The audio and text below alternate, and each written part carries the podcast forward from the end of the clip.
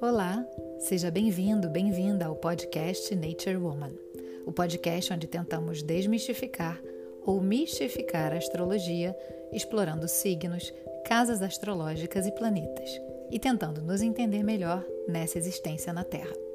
Lembrando sempre que não passamos de meros aprendizes e que o céu é infinito.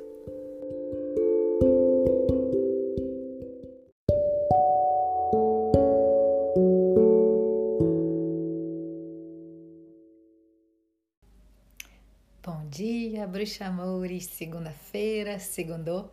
Vim aqui rapidinho falar com vocês sobre as energias da semana. O que, que a gente tem pela frente, o que, que vem por aí, como a gente pode se preparar melhor para ver como que a gente se apropria dessas energias do céu para se sentir melhor, para estar tá preparada mesmo para o que vem por aí e, e para poder fazer melhores escolhas e lidar de uma forma mais leve também, né? Bom, para começar, a gente está terminando um ciclo solar, a gente está no final do ciclo solar de Gêmeos, que vai até o dia 21 de junho, já é o início da semana que vem, mas uh, o final de um ciclo ele pede para a gente depurar, para a gente começar a entender tudo que esse ciclo trouxe para a gente. Não à toa, muita gente tem falado comigo e eu também tenho me questionado muito sobre a comunicação, sobre a racionalidade, sobre as ideias. Foi um ciclo que trouxe para a gente eclipses, né? E toda essa questão relacionada ao eixo gêmeo e sagitário. Então, a gente está trazendo, sim, muitas reflexões relacionadas à nossa imagem, como a gente se coloca, sobretudo nas redes sociais. E estamos fechando esse ciclo justamente para entrar no próximo, no próximo ciclo solar, que é em Câncer. Sobre o ciclo lunar, também temos um ciclo lunar em Gêmeos, ou seja, essa questão da comunicação, sobretudo com Mercúrio, que ainda está retrógrado, né? O pessoal está perguntando, ah, quando é que Mercúrio vai deixar de ficar retrógrado? Parece que está mais demorado esse período, mas é porque a gente tem o Sol em Gêmeos, a gente está com ciclo lunar de Gêmeos e a gente também está com Mercúrio retrógrado. Então acaba que é, a gente tem muita energia dessa questão de comunicação, como eu me coloco nas redes sociais, o que eu falo e que o outro entende, a questão da gente estar menos tolerante com relação ao outro, eh, a relação das fake news também, isso tudo está muito em voga. E, amada, obrigada pelo comentário. É, nesse momento, justamente porque a gente tem o Sol em Gêmeos, a Lua em Gêmeos, né? O ciclo lunar de Gêmeos, na verdade, a Lua agora já está em Leão, e também Mercúrio retrógrado, que vai terminar agora dia 21. Eu coloquei lá no meu outro perfil, no meu perfil uh, em inglês, fazendo a contagem regressiva, faltam só seis dias, uma semaninha para a gente se livrar de Mercúrio retrógrado. Mas ao invés da gente se livrar, o mais legal é a gente pensar que é, é uma energia de reflexão que traz questões para gente. Então vamos aproveitar isso justamente para se apropriar do que está trazendo nesse novo ciclo para gente. Isso mesmo, aleluia, que uh, Mercúrio vai deixar de ficar retrógrado a partir do dia 21 uh, de junho. Além disso, eu trouxe para vocês três. Eu tô aqui com o computador colando hoje, tá? É, para poder trazer as datas certinhas e as informações direitinho para vocês.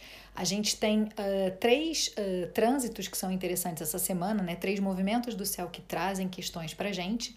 O primeiro acontece hoje, aliás, ele começa hoje, né? Que é Saturno em Aquário quadrando Urano e Netuno em, em touros, desculpa. Saturno em aquário, quadrando uh, Urano em touro. E aí, uh, isso é bem astrologuês, eu sei, e a ideia, justamente, quando eu faço a newsletter, é tirar um pouco esse astrologuês e trazer assim, ah, o que, que isso quer dizer, né? Saturno é um planeta que restringe, que traz secura, que traz limitações, que traz dificuldades.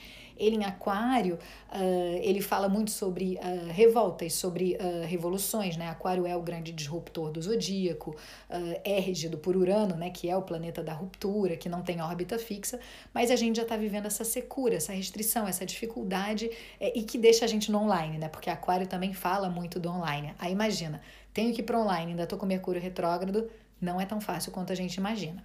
Mas isso já está acontecendo no céu, né? De um lado a gente tem Saturno lá em Aquário e de outro a gente tem lá Urano em touro. E Urano em touro, o que ele traz. Uh, Urano, como eu falei, ele é o grande disruptor, ele é o que joga merda no ventilador, que não tem órbita fixa, que traz revoltas, rebeliões, que quer quebrar o status quo, né, que quer mudar. Ele olha para o passado, aquilo tudo não funciona mais, e aí ele olha para o futuro e diz: é isso que eu quero daqui para frente. Mas ele está em touro. E isso também, assim, Urano, tanto Urano, Saturno, né, todos esses planetas mais distantes são planetas lentos. Então eles, eles demoram naquele, naquele, naquela posição justamente para a gente aprender, para a gente se apropriar daquela energia uh, e isso leva tempo. Né? Então, Urano em Touro é muito interessante, porque ele já está aí há um tempo, então, assim, 2020 inteiro foi Urano em Touro, e o que ele traz pra gente é Touro, concretude, materialidade, Urano falando assim, nada disso existe. Tipo isso, né? Então, muitas pessoas que viveram dificuldades ou que ainda estão vivendo dificuldades por conta da pandemia, tudo que eu imaginava que era concreto, de repente ruiu. Então, isso é ainda um processo que a gente está vivendo e que a gente está depurando. Então, tudo que eu dava valor, né, que Touro fala sobre valores, de repente perdeu o seu valor. Então, quando a gente junta essa equação, de um lado a secura, a restrição, né, a rebeldia né, de Saturno em Aquário e fazendo uma quadratura, que é um aspecto mais desafiador e difícil, com Urano em Touro falando, olha, tudo aquilo que você pensou que era material e concreto não funciona mais, não existe mais. E Urano em Touro traz muitas mudanças, então não à toa assim, é, é, toda uma geração, a minha geração tem Urano em Touro, nasceu com Urano em Touro, então é como se a gente estivesse vivendo esse retorno de Urano e se questionando. Uh, um pequeno retorno de Urano, né? Mas se questionando tudo sobre as nossas escolhas, né? Então, o que, que eu escolhi, aonde que eu moro, faz sentido para mim ainda hoje o lugar onde eu moro, né? Teve muita gente que se mudou durante a pandemia, durante o ano de 2020 e agora 2021 também. É, trabalho, né? Aquilo que eu trabalhava, aquilo que eu fazia faz sentido.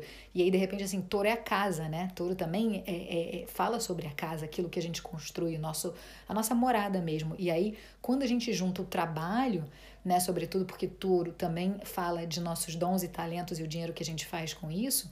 Muita gente aproveitou, bem entre aspas mesmo, essa pandemia para falar assim: não, acho que agora chegou a hora de eu. Um, colocar os meus dons e talentos a serviço, de eu estudar aquilo que eu sempre. Assim, eu, como eu não tenho mais nada, entre aspas, né, no sentido de a materialidade que eu construí, que eu desejava, não existe mais, o que, que faz sentido para mim? E aí você começa a ressignificar onde você mora, o que, que você dá valor dentro da sua casa, o que, que você dá valor no seu trabalho, né? Muita gente que teve a questão de, de, de ficar em casa com as crianças, e aí assim, qual é o ambiente ideal que eu preciso para que tudo flua de uma forma positiva, enfim. Isso tudo para dizer desse aspecto que começou agora, né? Que entrou na conjuntura perfeita, na, na, na, na quadratura perfeita, mas que vai acompanhar a gente aí por um tempo.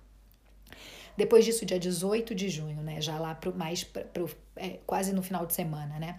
Dia 18 de junho a gente tem a lua crescente em Virgem.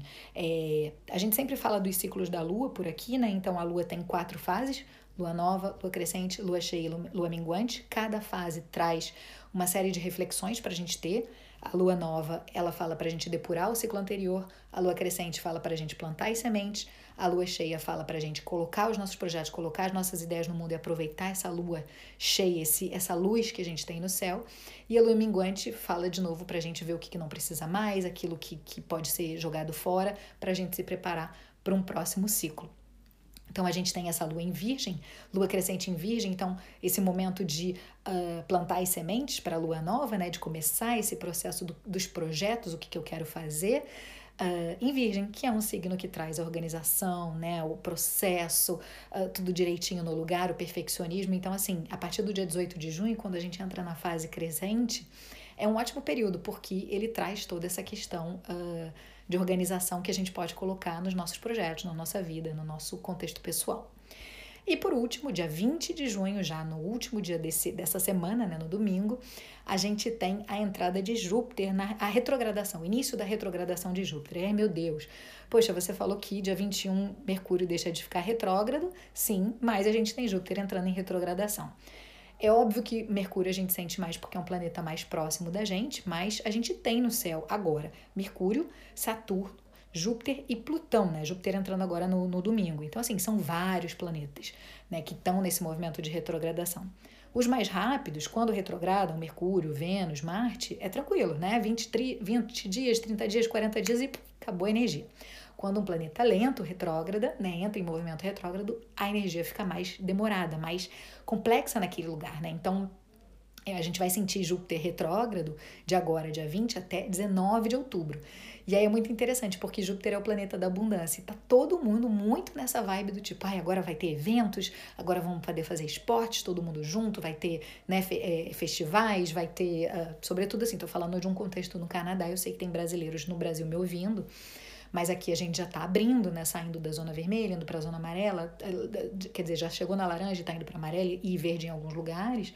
Mas isso pode ser uma grande ilusão, né? Porque Júpiter, né, uh, pode trazer um pouco essa questão de que, olha, opa, peraí, não é bem assim, vão poder ter um pouco de otimismo, mas volta um pouquinho para trás, porque a gente ainda tem que refletir, reconsiderar e retrogradar as questões do ciclo, né? Então, uh, eu já falei sobre isso quando eu falei das previsões do ano. Aliás, eu quero fazer um, um, um workshop maior sobre isso e disponibilizar gratuitamente para vocês. Mas lembrar que assim a gente está num período de retrogradação forte. E são vários planetas e que, assim, sobretudo julho, agosto é pesado no céu porque tem todas essas retrogradações acontecendo juntos. Mas, de uma, de uma maneira geral, assim, é a última semana de Mercúrio retrógrado, vamos aproveitar essa energia para depurar. A gente vai entrar numa lua crescente, então vamos aproveitar para plantar, né? usar essa energia de Virgem para uh, se organizar. Estamos fechando o ciclo solar de Gêmeos, então, mais uma vez, ainda tomar um pouquinho de cuidado com a comunicação, com o que a gente compartilha, contratos, né, e-mails, tudo que a gente escreve, poder revisar para poder sair aí de dessa energia de Mercúrio retrógrado, falta só mais uma semaninha e a gente se sentir de uma maneira mais leve, né? Lembrando que, mesmo que Mercúrio saia da retrogradação, a gente ainda tem Júpiter a partir de sexta-feira, uh, desculpa, a partir de domingo, uh, Saturno Uh, e Plutão em retrogradação. Os planetas mais lentos ainda estão trazendo muitos processos para a gente de depuração e que vão continuar uh, pelos próximos meses, já que são planetas mais lentos. Então, fico por aqui. Desejo uma boa semana para você, é, que o céu nos acompanhe, né, que a gente consiga se apropriar dessas energias de uma maneira positiva. E aproveitando, eu faço tudo isso que eu estou falando aqui num e-mail toda segunda-feira para as pessoas que me acompanham pela newsletter. Então, se você tiver interesse, se você preferir ser mais da escrita e não quiser acompanhar esses vídeos, vai lá no link da bio uh, no Instagram ou vai no meu site e procura lá, tem uma área toda de conteúdos gratuitos no site também, naturewoman.me e você vai poder se cadastrar nessa newsletter, onde eu mando uma vez por semana todo esse resuminho dos dias e das energias que estão no céu. A gente se vê num próximo Energias da Semana. Um beijo e até semana que vem. Tchau, tchau.